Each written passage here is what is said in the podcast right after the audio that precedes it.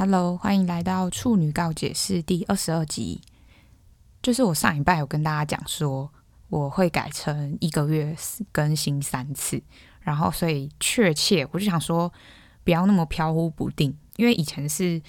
就是一开始每个礼拜都有更的时候，在大概礼拜四或礼拜五会上，然后我就想说，那就直接用日期算好了，就是十号会上一个，十二十号会上一个，然后。三十、三十一，看我的情况，就是那个月如果是三十号，那当然就是三十号。然后如果是三十一号的话，就看我自己的勤奋程度。好，然后呢，就是来跟大家讲一下，我最近就是上个几上一集就有讲到那个，我是在看那个《天桥上的魔术师》嘛，我就忍了两个礼拜，因为他一个礼拜只有两集，然后我忍两个礼拜，就是累积了四集之后，我。一次看完，我整个大哭特哭，诶，怎么那么好看？我是真的哭，就是他好像我上次没有跟大家解释到太 detail，就是他其实是在讲说，以前有一个商场叫中华商场，不是那个中，诶，不是那个什么光华商场哦，光华商场是现在还在那个中华商场，就是其实我没有经历中华商场时期，但是我就是去。爬一下文，然后看一下中华商场在干嘛。它就是一个算是一排的房子，然后就是每一层楼都有卖不同的东西，就是就是一个商场啊。但是他们的住家就是在住的地方，就是在店的上面或是店的后面。然后那故事就是围绕着中华商场，因为中华商场旁边有一个天桥，然后那个天桥上就是突然某一天就出现了一个魔术师。那那个魔术师从哪里来？那其实完全不重要，因为你不会问魔法从哪里来的。我今天就是在看那个就是导演的专访，然后导演就有说，其实魔术师从哪里来，又或者是魔术师他是一个什么样的人，其实一点都不重要。因为魔术师他这个人，他只是想要带你看到，比如说你希望你的就是有一集，他有一集是有一一对姐妹，然后他们分开了，就是有人死了这样，然后他。姐姐就很思念妹妹，所以他直接让姐姐看到说，就是如果今天妹妹不在的话，你会怎么样？就是他直接让你看到这个世界的全貌，他没有要让让你去想象或干嘛的。其实很多东西就是你得去看了影集才会知道。然后那时候我就看到底下人说，就是他们看了一二集，他觉得还好，他就看不懂。然后我就想说，当然就是一个影集，你才看前两集。我为什么跟大家讲？就是我看了一部前面四集，好像上礼拜有讲过吧？就是 我有点失忆。我觉得上上礼拜应该有讲过，就是我看了一个六集的影集，然后那个六集其中的四集前面四集完全都看不懂到底在干嘛。然后五六集的时候讲，哇靠，干也太好看了吧！就是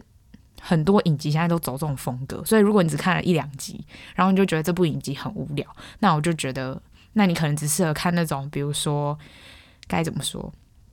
你就去看那些很无聊，就是一开始就知道剧情在干嘛的剧就好了。因为像我喜欢的《怪奇物语》，其实你一开始也不知道它到底在干嘛。其前面第一集、第二集的时候，你根本就看不到故事的主线。所以我就觉得，大家如果要看一部剧或是一本书，其实还是要熬过那个很无聊的时候。因为前面就是剧情设定啊，你必须得先了解剧情设定，或是他会在剧情设定那边买买一些彩蛋。你买完彩蛋，你都。了解大概整个情况是在干嘛之后，你才可以入戏。我觉得，然后就今天看到一个很有趣的留言，就是我在看那个导演的专访，底下就有人说，如果你看了六集之后，你还是觉得这部剧很好看，我只能说你修行不够。就是你，因为里面有一集小，就是魔术师他卖了一个小小的纸人给小孩子玩，然后他让那个纸人可以动，就是他会做出像 Michael Jackson 的动作。然后呢，只有一个男的有一个小朋友有看到，然后那个小朋友就是他有看到，可是旁边的人都没有看到。就我上一集说的那个，他就说有啦有啦，我有看到一点点，可是其实旁边人都没看到。然后那个时候他们就会说什么根本就没有，魔术师都在骗人，他们骗卖这个小纸人都是骗人的什么的。然后那个小男孩就会说，他说你们看不到是因为你们修行不够，你们不要每天乱讲别人骗人什么的。所以我就觉得，如果你真的看不懂这部片，那可能就是你跟这部片频率。就不太合，所以那我就觉得那算。但是我真的觉得这是一个很经典的片，可以去看。这完全就不是今天要讲的重点，只是因为我看完真的太兴奋，我觉得很好看。今天要讲什么？讲就是我觉得我不是那种很喜欢。我以前就是我以为我是很喜欢规划好很多事情，然后去做。就比如说有一个 list，然后就打勾打勾打勾。比如说会还是会可能排个顺序之类的。后来发现我完全不是那种人，就是我其实心里知道我大概要做哪些事，然后我就挑着做。然后挑着做的同时，我就会觉得，就比如说好，我最常被问的问题就是，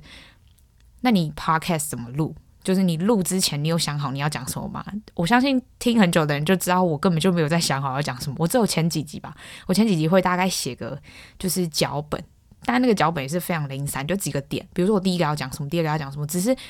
以防我自己忘记。但是我也没有排任何顺序或是任何的，就是流程。就比如说这一个接到这一个要用什么接，没有，就是你你没知道，我就在瞎聊。这样讲好像也不是很对，就是尽我所能在聊，可是。我后来发现这件事情就是有好有坏，有好处就是你不会一直局限在，你不会很生硬。就是比如说我我用写脚本，比如我要讲我今天要讲这一集，然后我就写了说哦，我一定要讲到这个点。那你其实，在讲的过程中，你就会不断一直想说，我等一下一定要用这个环节去顺，然后你就心里就是会，我就会不自然。我不太喜欢那样，所以我是一个很。很就是讲求 real 的人，同时这又带来另外一个缺点，就是我常常讲到后面，我就不知道要讲什么，不知道要讲什么，不是因为我真的不知道讲，是还有很多可以讲，可是我会觉得讲这有什么意义，跟今天主题似乎是没有什么关系。就还有再来一个缺点，就是有时候讲太快，就是我没有办法克制，可能我讲那个东西讲得太兴奋，然后等讲很兴奋很兴奋的时候，我就不自觉加快我的语速。我之前有朋友说，他看不是看他听，他听的时候，他觉得有点讲太快，然后我就也不知道怎么跟他讲，因为我我我我不我不会调啊，因为我不会去把比如说我这一段截出来，然后把它调成零点八五倍之类的，我觉得没有意义，因为那听起来很怪，就是只要是刻意动过的东西，其实就很容易露出就是它不自然的那一面，我不太喜欢。怎么没讲到这边呢？就是因为我就最近就是在给自己一些功课课题，比如说开始上班之后，我觉得我自己是一个，我觉得很多人会有一种想法是，他上班之后，他可能就是从工作上学习，就是完全学习的途径就是从工作上。然后我这个人是，我我不想要被别人定义我是一个什么样的身份。比如说，好像没有跟大家讲过，反正我现在当医检师。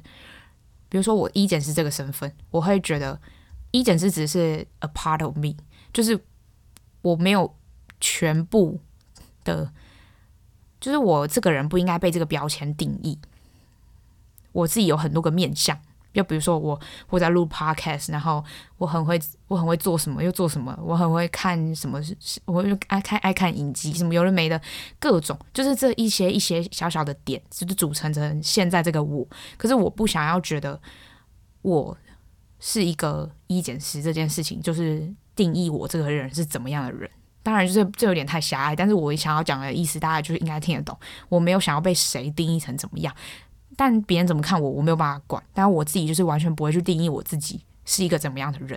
除了处女座之外，就是我朋友也会问我说：“为什么你那么爱讲自己处女座？”我就说：“我喜欢讲自己处女座，不是其实就其实完全不是因为我有多喜欢处女座这个身份，而是我觉得我会先让你知道我不是一个好搞的人。”那你决定，你听完你我是处女座之后，你再决定你要不来接近我。我的原意是这样，我没有觉得说就是啊、处女座就一定跟谁谁谁合，谁谁谁不合，没有，就是只是完完全全的一个防线，你们懂？就我只是一个一个消波块的概念，就是我先把处女座这些消波块丢在这里，然后你们你们那些潮水就是。能自己决定要不要靠近我再说，就是我就觉得这是一个对我来说蛮好用的，但我不是说百分之一百就是觉得处女座就怎么样就怎么样，没有，完全没有，所以就不要觉得说我就一定超级相信星座什么的，我会用星座去看人，可是我不会觉得说你是这个星座我就不会跟你来往。当然就是我就说大家所有那个上好几集前就说，我虽然讨厌那些星座，可是我身边还是有那些星座的好朋友。而且是好朋友，不是朋友，而是好朋友，所以大家就是不要误解我这件事情。我又讲远了。然 后重点是，就是我觉得不需要定义自己是一个怎样的人，你知道自己的本质是什么。然后我最近就是看了很多，也不是最近，就是我一直都很喜欢看那种自我探索类型的相关，比如说不管是影片或是怎么样。我最近就是觉得，你最最害怕就是自己去定义自己是一个怎样的人，定义完之后，你就很难逃脱一个。就很难逃脱你自己给自己下那个标签。别人，我觉得别人怎么样给我贴标签，我我都无所谓。可是我如果自己给他给自己限了一个，就是设了一个框框，那我要再走出这个框框会有点难。毕竟这框框是你自己设的，我觉得没有想象中那么容易。不是说像比如说，我就说哦，现在这里有一个框框，我就走出去，不是这种。就是我觉得会有点心理上也会有点难，所以我会尽量不让自己去。局限自己应该是一个怎样的人，或是怎样的身份。好，然后就是有些人可能他开始工作之后，他就是会比较停滞学习。我不是说停滞学习怎么样，就是你自己的人生你要怎么过是你的事。我只跟大家分享我上班之后我在干嘛这样。然后我就会觉得，其实一开始你进入职场之后，你一定会有一段时间是在适应这个职场，跟适应你自己的生活的平衡。那这段时间其实是会很混乱的，而且会让你自己心情其实不是很稳定。然后那段时间就会开始想东想西。但我觉得最让我就是冷静下来的，大概是就是其实你工作开始上手之后，你其其实就根本只是工作，虽然占你一天除了睡觉以外最大的时间，可是其实那不费力。对我而言，我不费力，就是我会觉得这这份工作就是给予我薪水，我我也会有。在这份工作里面成长跟学习的地方，可是可能对我来说，我主力就不会是放在工作。不是说我不认真工作，这完全是不同的事情。就是对我自己的心态调试会是这样，就是我会觉得啊，工作是一部分的我。那另外，因为如果假设今天二十四小时分成各八个小时好了，那你工作八个小时，你睡觉可能勉勉强强好算八个小时好，那你另外八个小时要怎么度过？我觉得这是很重要的事情。有些人就虚度啊，就是我觉得虚度没有什么差，因为那是你自己的选择。可是我有一种很，我觉得是一种完美主义的心态，就是比如说我我过了我虚度个前面待几个月之后，我就会开始浑身不对劲，我就会觉得天啊，我现在到底在干嘛？我有在工作，我有在赚钱，可是这对我来说远远不够。就是工作赚钱这件事，只是满足我哦有钱的这部分，有对于。金钱的这个欲望，可是对于我学习跟想要进步的欲望，就是没有被满足的时候，我就会觉得开始很焦虑。然后不知道有没有跟大家分享过，就是我很焦虑的时候，我以前很焦虑、很焦虑的时候，我会一直抠指甲，就是我会把指甲边边就是一直抠、一直抠，然后它就会裂掉嘛。然后裂掉之后，我就会把它撕掉，然后撕掉之后就开始剪，就是剪，所以我指甲就会都会很短，导致我现在就是指甲。我其实现在其实有在留指甲，就是为了不要让我自己这么焦虑，我就把焦虑的时间拿去可能运动或是看书。你会想说，嗯，可是你之前不是就有在运动跟看书？可是我不会这么全然的把那些焦虑都分散在运动跟看书上，我还是有一部分在弄自己的指甲，就没有办法。然后我以前是十只手指头都会弄，我现在已经比较进步，就是唯一摧残我的左手大拇指。可是我真的受不了，就是我我没办法，我有时候会我。那天就是无意识的发现我的指甲就这样被撕掉，就真的是无意识。你会觉得很怪，怎么可能无意识？可是你焦虑起来的时候，我觉得其实我算幸运的人，就是别人的焦虑可能是心情很糟或干嘛，我只是指甲很短，我觉得没差。就是对，看你怎么看待这件事情。但我觉得我焦虑的，如果我焦虑的抒发只是抠指甲，把指甲弄得很短的话，那我觉得我算是还行，就是我还可以接受这样的自己。可是，如果在做更有点伤害自己的事，或者让自己心情不好这件事情，我就没办法。就是我觉得我心情会心情很少不好，可是心情很很多时候会很觉得很烦。但那个烦躁可能去运个动或怎样动一下，然后看个书、听个音乐，我我就好了就可以。很多人就会问我说：“你怎么调试这些看起来觉得很烦的情绪？”我觉得我实际上是一个想开很快的人。就是我最近其实遇到了蛮多很让我觉得很无言的事情，就工作上，然后我就会想说，为什么会是我去做这件事，而不是别人？某种程度其实就是代表了我有，就是别人觉得我有这个能力可以做这件事情。那我觉得虽然我很累，可是至少我在就是贡献这块，我觉得有。那有的话，那好像就可以接受，因为我会觉得。我这样讲的好像太隐晦了，大家都完全听不懂。反正就是呢，我在进公司待三个月的时候就被说要去教新的人，然后反正我现在进公司是还没有满半年，就快要，这二十四号的时候满半年，然后嗯，好像就要再去学一个新的东西，然后我就觉得很烦，因为我我是我那一期有一起进来，就我那时候九月入职嘛，九月的时候有一个人有一个我。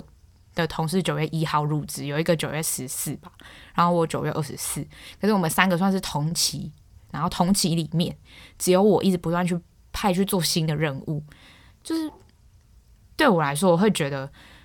大家都领一样的薪水，然后我以前觉得我不会有这种想法，我会觉得我我就是要展现我的能力，我要就是发挥我的价值，但我跟你说，开始上班之后，你就完全不会什么 fucking care 什么价值，你会觉得干为什么我领这样的钱，就是。我要做这么多事情，其实就是会很明显，但是我没有直白的讲这件事，我还是默默去做，就是该做什么就做什么。所以可能主管觉得说我算是一个还不错用的人吧，那我就觉得，如果我今因为我们每一年都会调薪，然后所以如果我就觉得，如果今年调薪那个幅度真的是低到我真的觉得很无言的话，那我可能就会考虑去跟主管聊一下，因为我就会觉得如果。大家同期进来，而且我是我们公司现在年纪最小的人，就我现在到现在还是，可能只会等到今年有人毕业，就是进来才会可能是我才不会是最小的人。然后我就被派去做这么多事的时候，其实心里会有点不平衡，就是因为我前面讲说，我觉得大家都领一样的钱，那为什么我做那么多事？然后我那时候就有跟我教我的那学长就是小抱怨，然后学长就说，这样就代表你很优秀。我跟你说，我从小到大就是最讨厌这句话，就是我觉得。什么你很优秀，或者叫做能者多劳这件事情，我都觉得是 bullshit。你知道能者多劳是不是说因为你很行，所以你可以多做一点事？这句话不是这个意思。这句话是说，通常有能力的人都很劳累。就大家是给我直接给我乱用诶，我我我就拜托大家去找一下“能者多劳”这四个字原意好不好？不要给我在那边曲解别人的意思。所以就是每次从小到大，因为基本上。这不是在炫耀或干嘛，这是我在倾诉我烦恼。但是就是你就听听，然后我就那时候我就觉得这些话我都觉得是 bullshit，我就听了就超级不爽，因为我就想说，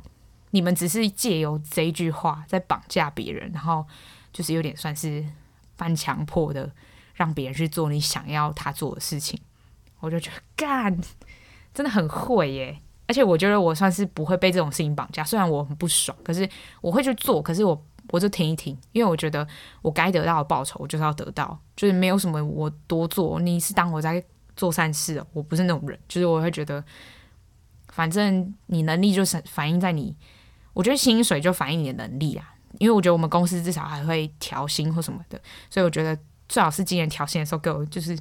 有在尊重我一点，不然我就做这么多事，我就觉得很无言。然后呢，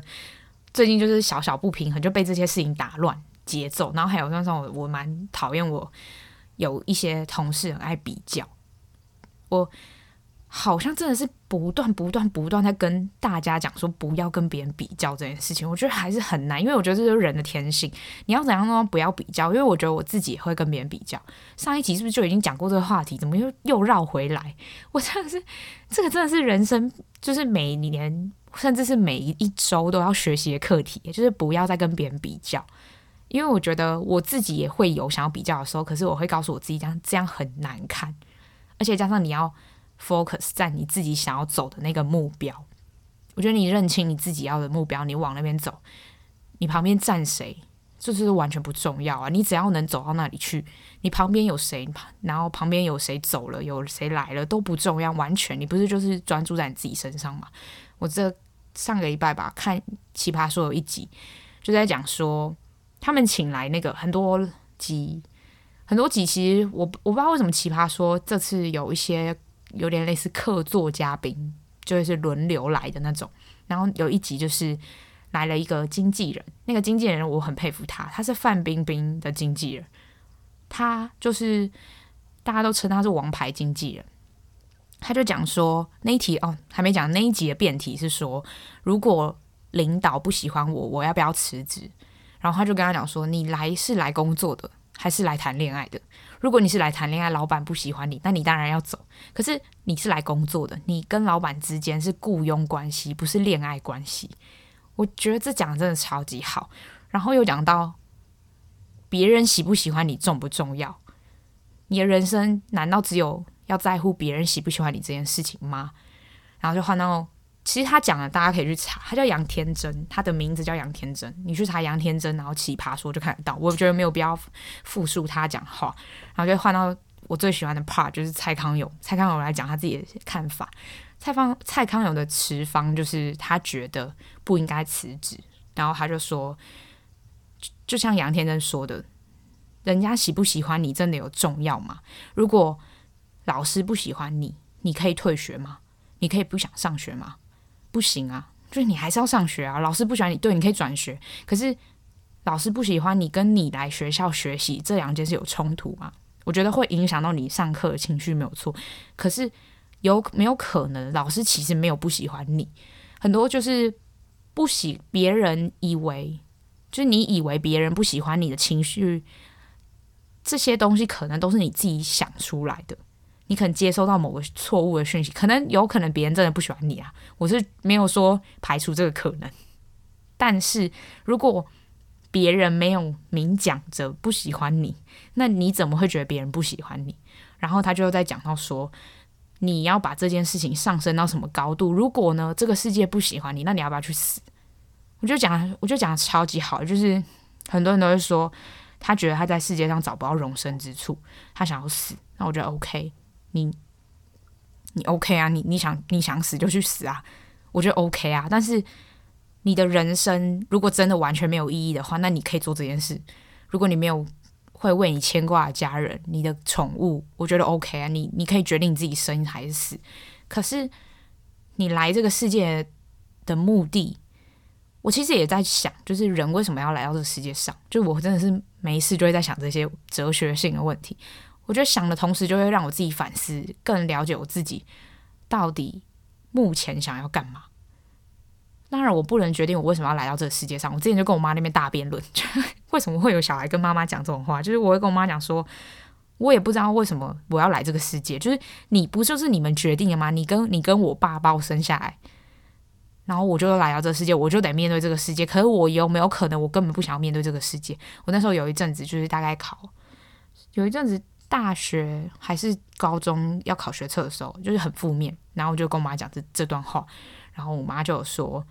每个人都是这样啊，每个人都不一定想要来到这个世界。那你来，你既然已经来了，那你目前你又走不了，那你是不是得找一个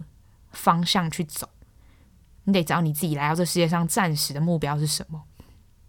然后再看，我就讲说，很多人都会去读一本书，叫做《被讨厌的勇气》，我本人是没有读啦，就是我就觉得我。我我不需要有被讨厌的勇气，因为我本来就没有在 care 被别人讨厌这件事。就是前面也讲过，我那个高中同学啊，然后一些莫名其妙的朋友，我就觉得没差，因为我觉得我就是知道我自己想要干嘛，就是我的人际关系里面还有很多爱我的人，所以我不太在乎这件事情。可是很多人不是，很多人，我上礼拜有在我 Instagram 开一个问答，然后最多我后来真的没有回完，就是因为那一天觉得开的时机不太好，就是我不知道问答就是二十四小时之后问题就不见，就是是看得到问题，可是再回答的话，我就会觉得好了，好像二十四小时过后再回答也是蛮烦的，因为我要再一直去把那篇文，就是那篇贴文找出来，然后我就觉得很烦。反正我就是觉得最多最多人问的问题就是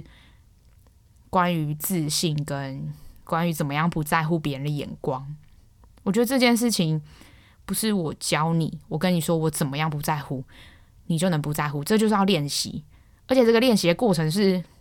painful 的，就是你绝对会感觉到痛，你不会是无痛的成长，就成长这件事本来就是很痛的，而且我我不会跟你说我我的成长过程很无痛，我成长过程真是充满荆棘，我快傻眼死了。只是我都不喜欢跟别人讲，因为我觉得讲这些，除非你想听，不然我没有必要卖惨，就没有必要讲这些有没的。所以最多人问问题就是这些，然后这些就是围绕着你怎么去看待别人对你的意见或别人对你看法之类的。然后他看我就继续讲说《被讨厌的勇气》，诶，我是真的没看过，有看过人可以跟我讲一下那本书在干嘛吗？因为我甚至就是完全不想花钱买那本书，完全不想，就是我就觉得我看了可能就是对我来说没有收获一个东西。就像我今天跟我朋友，我今天跟我同事出门，然后我们就在聊说，我们就在聊我们最近看的电影叫《寻龙使者拉雅》，我觉得很好看，因为跟我朋友去看，然后我就又再聊到另外一部，就是我之前说的《灵魂急转弯》，我觉得没有感触，就是因为他想讲的东西我都了解。我不知道这对我来说有什么成长，因为如果这是你已知的东西，其实没有必要，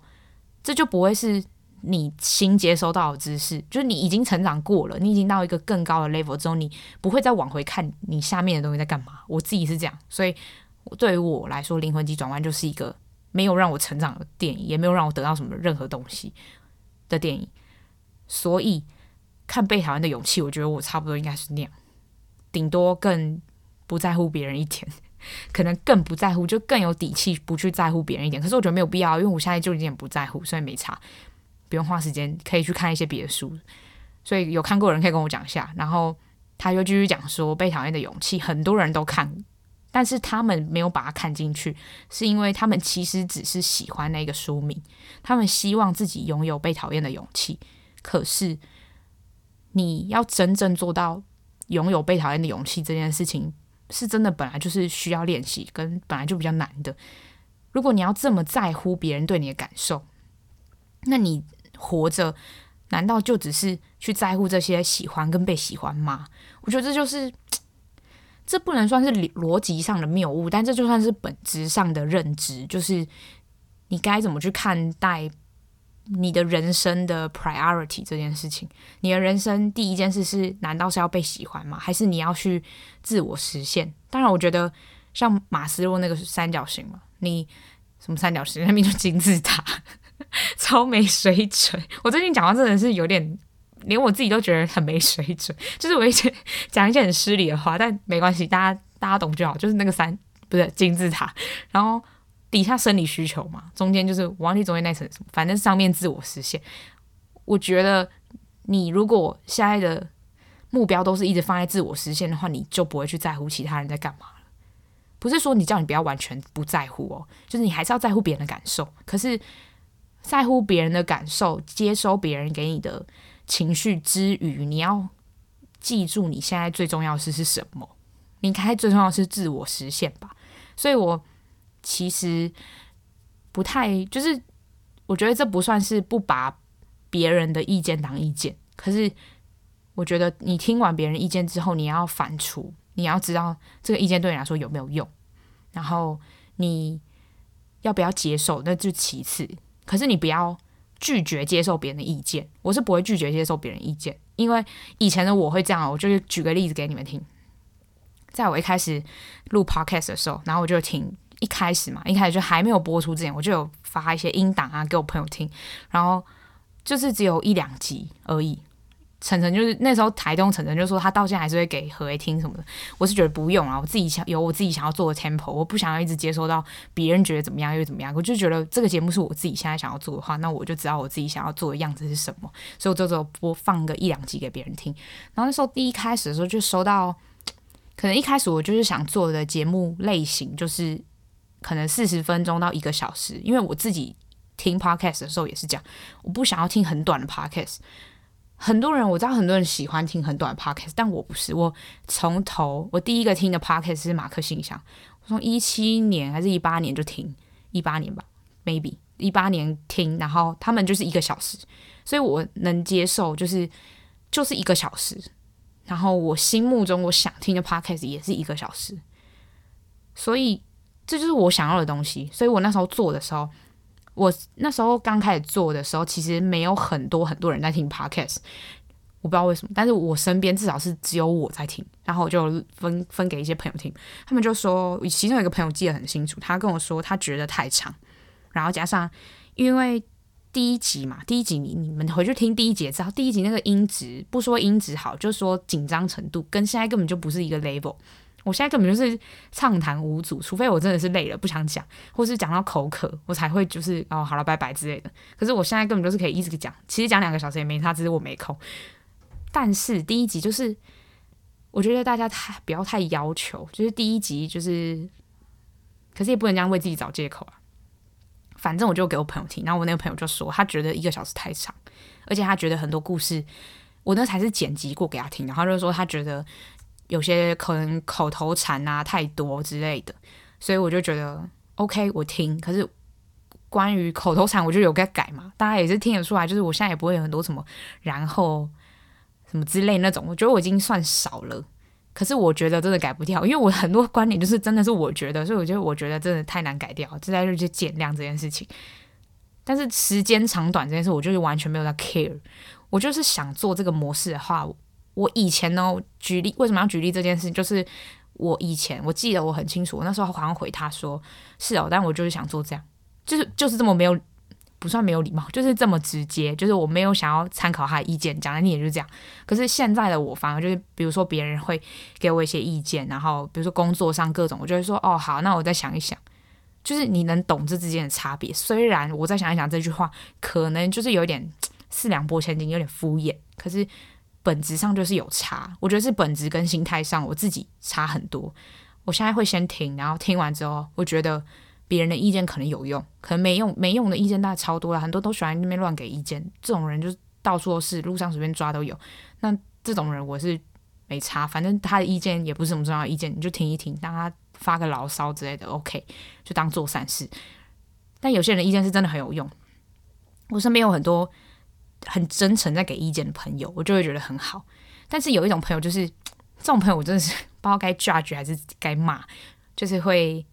讲听你就见不得别人好。就比如说你你你一直在做这件事情，其实其实录 podcast 这件事情是要钱的，大家知道吗？我好像跟我讲，大家讲过，就是一个月要付大概快五百块的钱。那我就觉得，如果一开始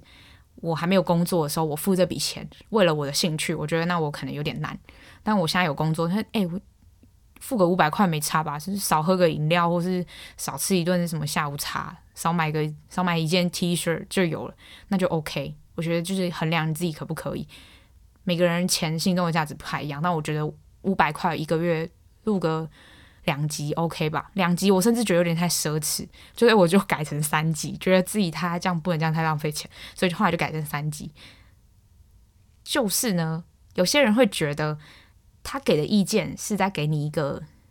进步的建议，但殊不知，其实听在被给意见的人耳中是其实蛮刺耳的。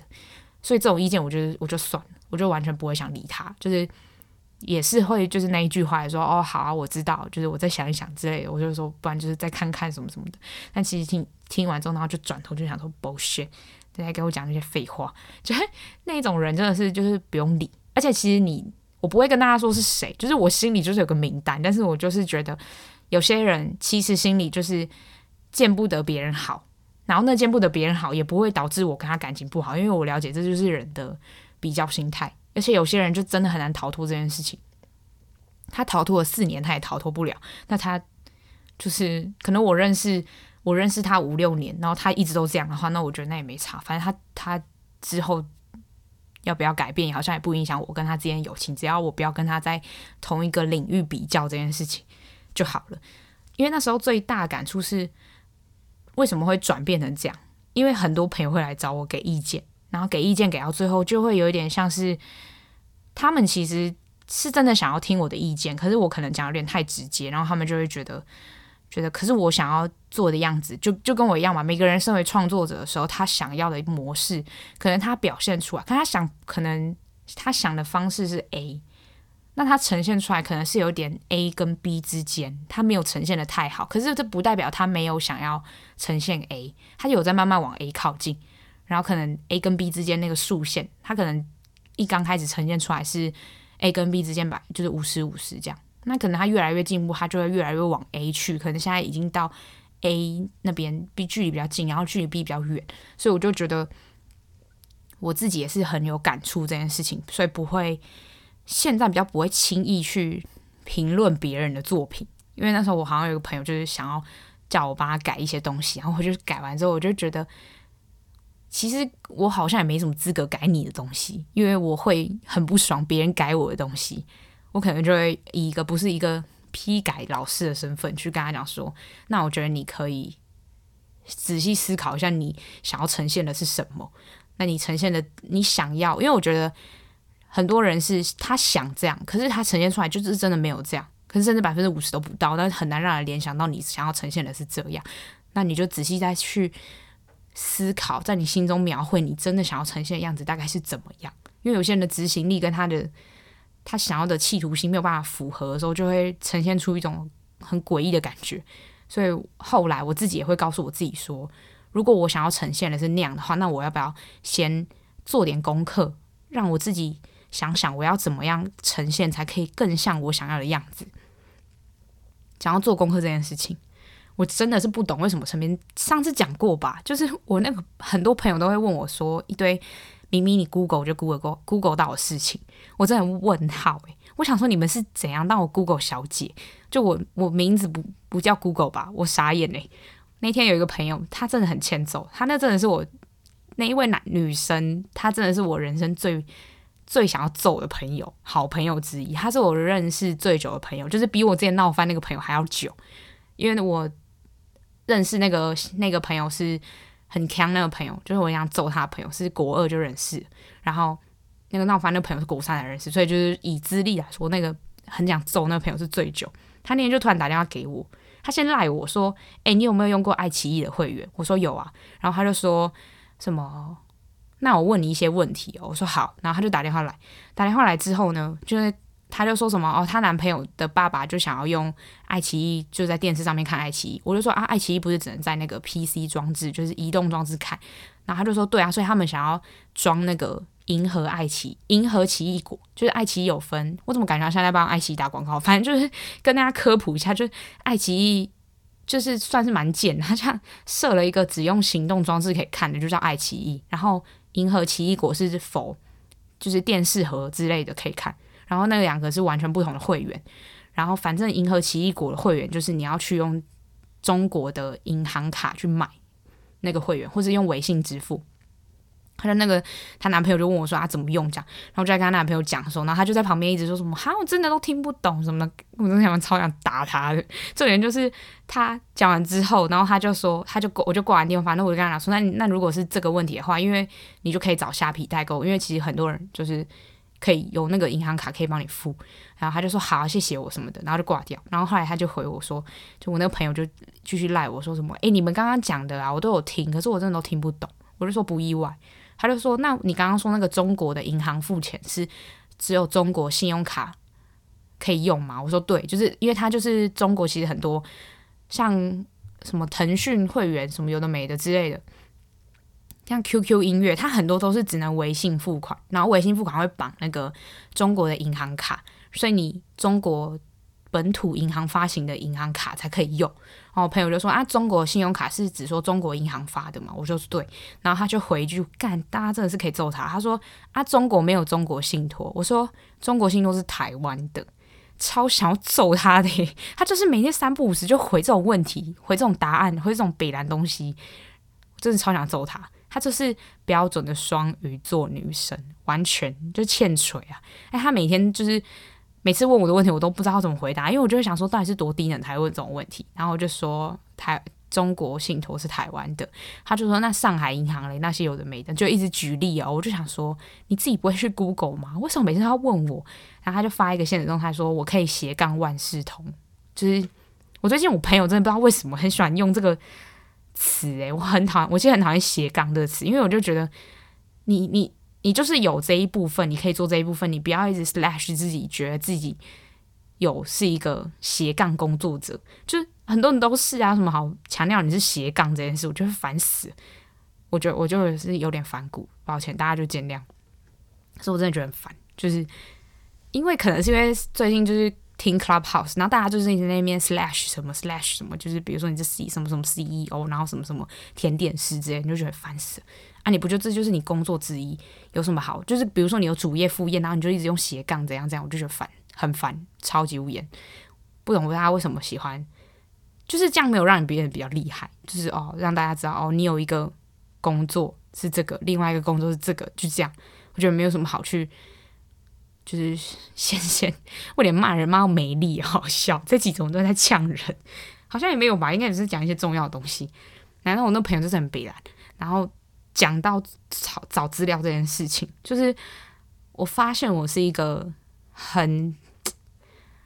一个找资料狂人。就是我一定会找到，我觉得百分之八九十把握之后，我才会去做这件事情。当然，这跟我前面跟大家介绍过，我就有点不太一样，因为我其实算是一个，我想到什么会去做。可是我说的想到什么会去做之前的行前准备，其实就是我找资料疯狂在找资料。最最难以解释就是。跟大家分享一下我最近在干嘛。我最近在追星，然后追什么人？就是在追创造营选秀。然后为什么会追这个？就是我妹那时候。上礼拜就二二八连假的时候，我妹就来台北找我。我妹我妹读高雄，然后她来台北找我，因为她要跟我一起去，我去做，我去找我朋友做美甲。然后我妹要去雾眉，就是他们的工作室就都有用这个。然后我妹就在雾眉。然后那天我们就在外面逛街，然后逛完逛之后，我妹就一直跟我讲说：“哎、你你真的要去看创造营？”我就说干嘛？因为我以前喜欢看爱奇艺那一档，就是。偶像练习生一系列就青春有你啊什么的，然后我可是我都没看，因为我就觉得青春有你这一季好像不好看，所以我就两边都没看。然后创造营我是没什么感觉，所以我都没看。然后我妹就说创造营真的很好看，我就说怎样？她就说有很厉害、很厉害、很厉害、很厉害的人。我妹就这样形容，很夸张诶，不想说到底是有多厉害。一看之后，我比我妹还疯狂。我现在每天都在创造营，超扯。然后听歌听到我男朋友生气，我男朋友就说：“你可以不要再来了吗？”因为只要你知道每一年的选秀开播之后，我就会进入那个疯狂追星潮。你们应该听得出来，我现在就是讲话都在笑，就很扯。我现在觉得自己很夸张。为什么追星？就是。跟大家简介一下，反正里面就有两个人，然后那两个人就是他们以前在日本，也没有以前，就是他们在日本有一个组合，那两个人都是日本人，然后那两个人日本人，他以前又又在讲以前，他们现在在日本有一个组合，但他们两个来中国去录，就是录这个节目，就是选秀节目，其中一个人是韩国的 SM 编舞师，他们编什么 Red Velvet 啊，然后泰民的舞蹈跟 NCT 一二七。啊，知道人就知道，不知道就听听，就反正就是很厉害的编舞师。另外一个就是编舞师是我妹的 pick，然后 pick 是什么？就跟大家讲一下，就是你就会有选，就是比如说，你就是很其实他选妃的感觉，就你一定会有你最喜欢的学员嘛，然后你最喜欢的学员，你就会就会说这这个人是我的 one pick，然后我妹的 one pick 就是他，然后我的 one pick 是另外一个，就是他们组合里面另外一个人叫叫 Santa。就是圣诞老公公那个山塔，然后他是世界街舞大赛的冠军，连续三年吧。他现在还是目前世界纪录最年轻的街舞冠军，就是他十七岁的时候就得。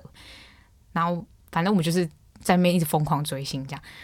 我为什么说我这是一个找资料狂人呢？我没有要介绍那那两个人在干嘛，反正我就是爱上他们两个，然后我就是疯狂在。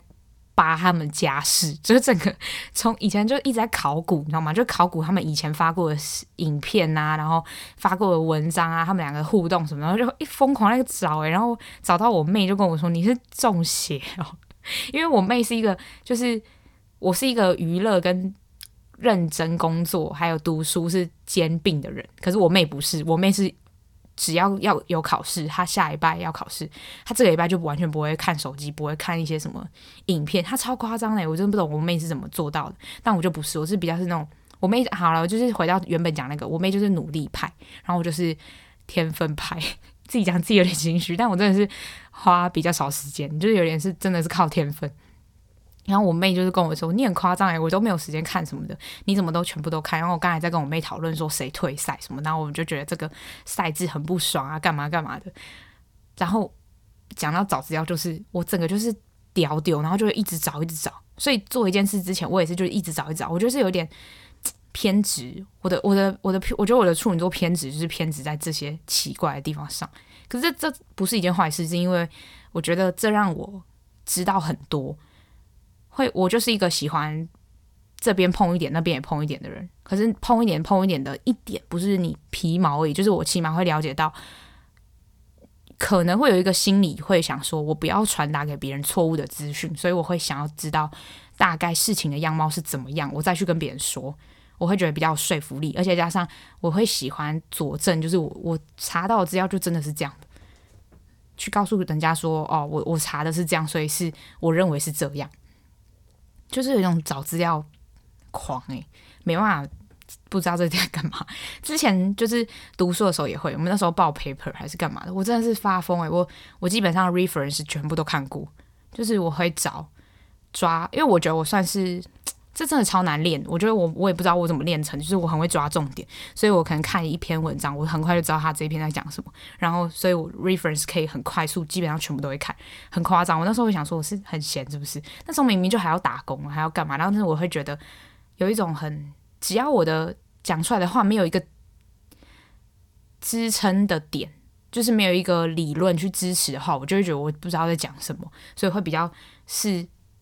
基于一个这个心态在找资料，然后这找资料狂病真的是有一点，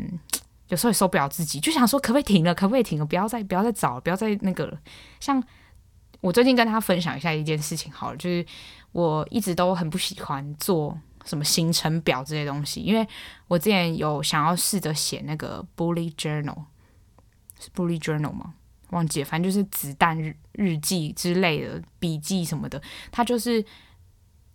写，就是用空白的纸、空白的笔记本，然后写你自己想要的格子啊，干嘛干嘛。但我真的是我画好了，比如说我已经画好一个很漂亮，我很喜欢，我就完全不想写，我就会觉得光填上那些格子，我就觉得压力很大。为什么我要规定我自己今天要做什么事？然后明天要做什么事？你们就翻开我每一年的，我每一年都会买那个全整整年的年历，就那种记事本、日程表。我大概写不到一个月，我就会放弃，因为我就觉得我人生我自己脑袋很清楚，我不需要写这些东西。我写这些东西我不知道干嘛。但我最近就是有一个感触，就是你要写下来，然后逼自己真的要去完成。我我不会写很满，因为我知道我自己就是一个。太随心所欲的人，如果我写那么满，然后我真的很难做到的话，我会更焦虑。所以我就会写大概，比如说，我会标注今天是休假，然后今天跟谁出去，这些都是基本的。然后再加上一些，比如这一段时间，比如说像我现在，我现在现在时间其实是三月八号晚上，然后比如说三月十号要上这这一支这一集 podcast，那我三月九号明天就一定要剪嘛，那我就会写到晚上的时辰是要干嘛干嘛干嘛这样，就是。会给自己一个大的事件去完成，可是 detail 那种，我就是想干嘛就干嘛，因为我觉得这是我自己了解我自己之后才做的事情。那我怎么样做这件事情？就是我那时候是原本看到别人用 Excel 当那个日，就是行事历，后来发现我的 MacBook 就是没有内建 Microsoft，可是我大学时期都有用 Microsoft，就是我每个月都订阅。我是一个觉得没办法控制自己想要订阅这些有的没的东西，就是我会觉得啊、哦，这就是人家的版权，人家智慧财产权，所以我就是理应当要付钱。后来想想，就说干，我也付了太多奇怪的钱在这件事情上面，可能我 Word 档一个月用不到几次，然后我就在后面付那三四百块。当然，这是这是这是正确的观念，我不是说这是不对的，只是会觉得以 CP 值来说，我我不如直接用 Pages 去换成 Word 档，还比较实在一点。反正我就是想说，那这样子我也不想要续约 Excel，就是的 Microsoft，我就觉得这样浪费钱。因为我现在基本上回家只只有我自己的读书计划才会用到的话，那我就去查说看，就是 MacBook 自己那一件的有没有，然后我就来看，然后 Numbers 有，就是 Numbers 的内容就是功能其实就跟 Excel 差不多，然后那个什么 Pages 就跟那个 Word 差不多，所以看你就是喜欢哪一种。因为后来我之前去那个。杂志实习的时候，我就是超级爱用那个 Keynote。Keynote 我觉得比我我傻眼了，我觉得比 PowerPoint 好用太多，超级好用。如果你是一个重度 MacBook 患者，不是患者，重度用户，谁是患者啊？到底？我觉得超好用，真的超赞，而且它会有很多很有质感的模板。就是 PowerPoint 也有，可是 PowerPoint 模板你知道，就是有点，它都是那种从点线面那种，就是有点丑，就是比较偏原始一点。因为毕竟它比较历史悠久。可是我觉得 Keynote 它可能是还有含一些可以自己创作的成分，我觉得不错。可是它颜色选项比较少，可是它颜色都是蛮有质感的颜色，我觉得不错。那时候我就觉得，嗯，其实 MacBook 那一件蛮好用的，只是因为大家从以前到现在都习惯 Windows 系统，所以大家都是习惯就是 Microsoft 那一套，就 Office 那一套。不是，然后所以，我其实觉得这一套就是那三个都不错用。我就发现 Numbers 也太好用了吧，它有那个内建的形式力，然后当然它的它的那个颜色就是蛮丑，然后你自己可以换颜色。然后用完之后，我就觉得看好酷哦，而且它有很多，就是比如说你可以做自己的预算表，你一个月花多少钱。当然，我就是还是没有在认真记账这件事情。我的记账软体永远都是见一个换一个，然后没有再记。可是我在存钱，就是有在存钱之后，我就会告诉自己好，就是反正我这个月已经存了这些钱，然后我其他的钱就是就是要花掉的钱。我存蛮多的哦，就我一个月其实存蛮多，存到大概一半吧。因为我有克制我自己，就是买东西的钱。其实我本来就可以存很多，可是因为我真的太爱买一些无微博的东西，所以我觉得其实是个人的问题，不是因为我存不到钱，就是我的个人太爱花钱，所以我就存了一半之后，一半是存了一半之后，后面的钱还可以付房租，还可以吃饭，是 OK 的，就是不会到太拮据，就其实算是蛮富裕的那种。所以就可见我以前都会花钱，这很夸张。我现在想起来就觉得好扯。我现在花个一千块，我都在在那边想说，他这个人东西值一千块吗？我觉得这就是有没有开始赚钱的心得跟心态转变。就是你以前不是你自己的钱的时候，就随便花，花钱好像花不自己的一样啊，就因为就真的不是自己的，就是你爸妈给你的，就你不会去想说赚钱有多辛苦。可是现在就想到说，干这花这个我要工作几个小时，好，那算了，不要，就会有一种这种心态。反正我就是规划，就是。这个钱完了，就比如已经存了钱之后，然后信用卡账单也缴完之后，就还剩那些钱，我就会觉得，那我就没有必要记账，反正我大概知道我自己花钱的速度就是差不多是那样，就这样。就这算是给大家一个，诶，可是那种记账强迫症，我的强迫症真的完全没有在金钱方面，我金钱真的是就是都随便。可是我觉得我要改掉这个就是不好的习惯，我不会想要每一笔都记，因为每一笔都记会让我压力很大，真的压力很大，我会觉得。就是不舒服，我就是觉得每个人不一样，但是我会不舒服。诶，然后讲到现在啊，我我原本是要跟大家讲说，就是一集大概就是变成可能四十五分钟到一个小时之间，就看我自己那天想要讲多长，因为我就变成三更了嘛。但当然是比不上以前周更啊，周更真的不行，周更我没空，而且我之后工作越来越忙，就是。还要学我自己要学的东西，所以周更有点不行。但是三更我还可以做到。我觉得我目前有一点不知道有没有人感觉到，就是我前阵子其实算有点有气无力，就是有点找不到自己目标在哪里的感觉。但现在就是有一点确定自己的目标之后，我就比较有动力开始做一些事情，然后也比较更有自信。在我这个人讲更有自信，好像也没什么说服力，因为我的朋友都觉得我很有自信，可我自己找我自己前阵子没那么有自信，然后也没那么有目标在做很多事，就是有点瞎做。但是我觉得过完一个年之后，我有点找到自己新的目标，所以就尽量不是尽量，就是一定，反正一个月走三更，一个月三更，就是十号、二十号跟三十或三十一，三十、三十一就在看。好啦，那就二十号见啦，下一集见，拜拜。